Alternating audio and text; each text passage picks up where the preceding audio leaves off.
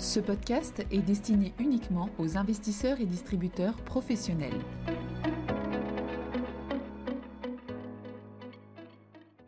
Bonjour à tous, bienvenue dans cette édition de 5 minutes pour comprendre où nous allons parler du Conseil des gouverneurs de la BCE du 8 septembre 2022.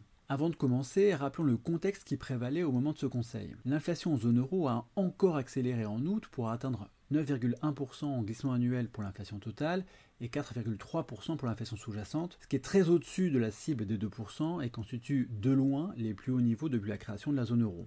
En ce qui concerne l'activité, les chiffres de croissance du T2 ont été très bons, à plus 0,8%, mais les perspectives se sont très fortement assombries avec l'amplification de la crise énergétique et la forte hausse des prix du gaz et de l'électricité sur les marchés de gros.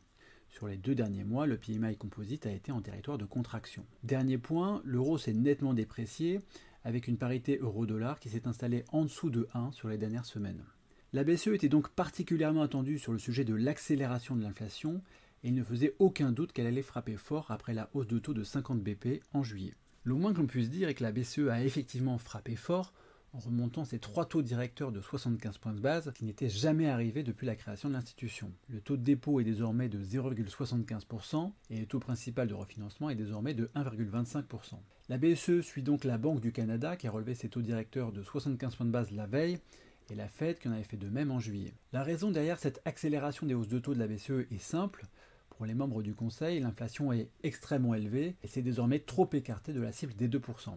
Un élément important est que cette décision de relever les taux de 75 points de base a été prise à l'unanimité, c'est-à-dire avec l'approbation de colombes tels que Philippe Lane, Ioannis Tournaras ou encore Fabio Panetta qui ont vraisemblablement négocié le report d'une éventuelle décision sur le quantitative tightening, c'est-à-dire sur la réduction du bilan de la BCE. Christine Lagarde s'est simplement bornée à dire qu'une décision sur la réduction du bilan serait prise en temps voulu.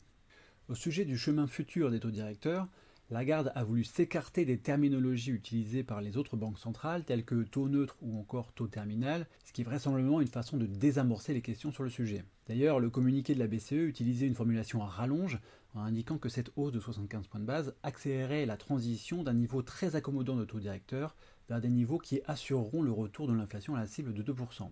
En conférence de presse, Lagarde a indiqué qu'il faudrait encore au moins deux hausses de taux supplémentaires, mais probablement moins de 4 pour parvenir à ces niveaux. Cela dit, avec des hausses de taux de 50 ou 75 points de base, cela peut vouloir dire beaucoup de choses. D'ailleurs, dès la conférence de presse terminée, des fuites évoquaient une nouvelle hausse de taux de 75 points de base au Conseil des gouverneurs d'octobre.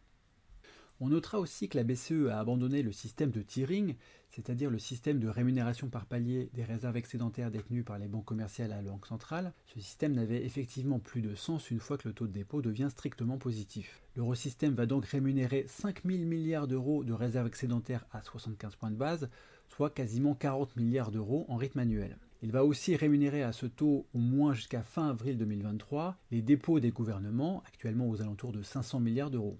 Ça va donc coûter cher et la question de la réduction du bilan finira par se poser à nouveau.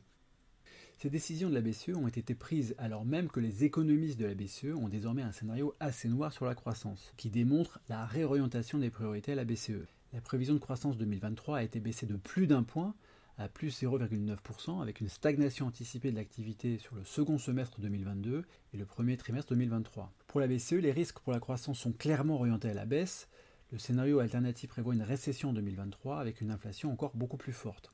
Les hypothèses de ce scénario alternatif sont la poursuite de la guerre en Ukraine, une coupure totale des livraisons de gaz et de pétrole russe à l'Europe, des difficultés pour trouver des sources alternatives, un hiver rigoureux et une absence de réponse coordonnée pour remédier aux pénuries d'énergie. Plusieurs de ces hypothèses paraissent malheureusement crédibles.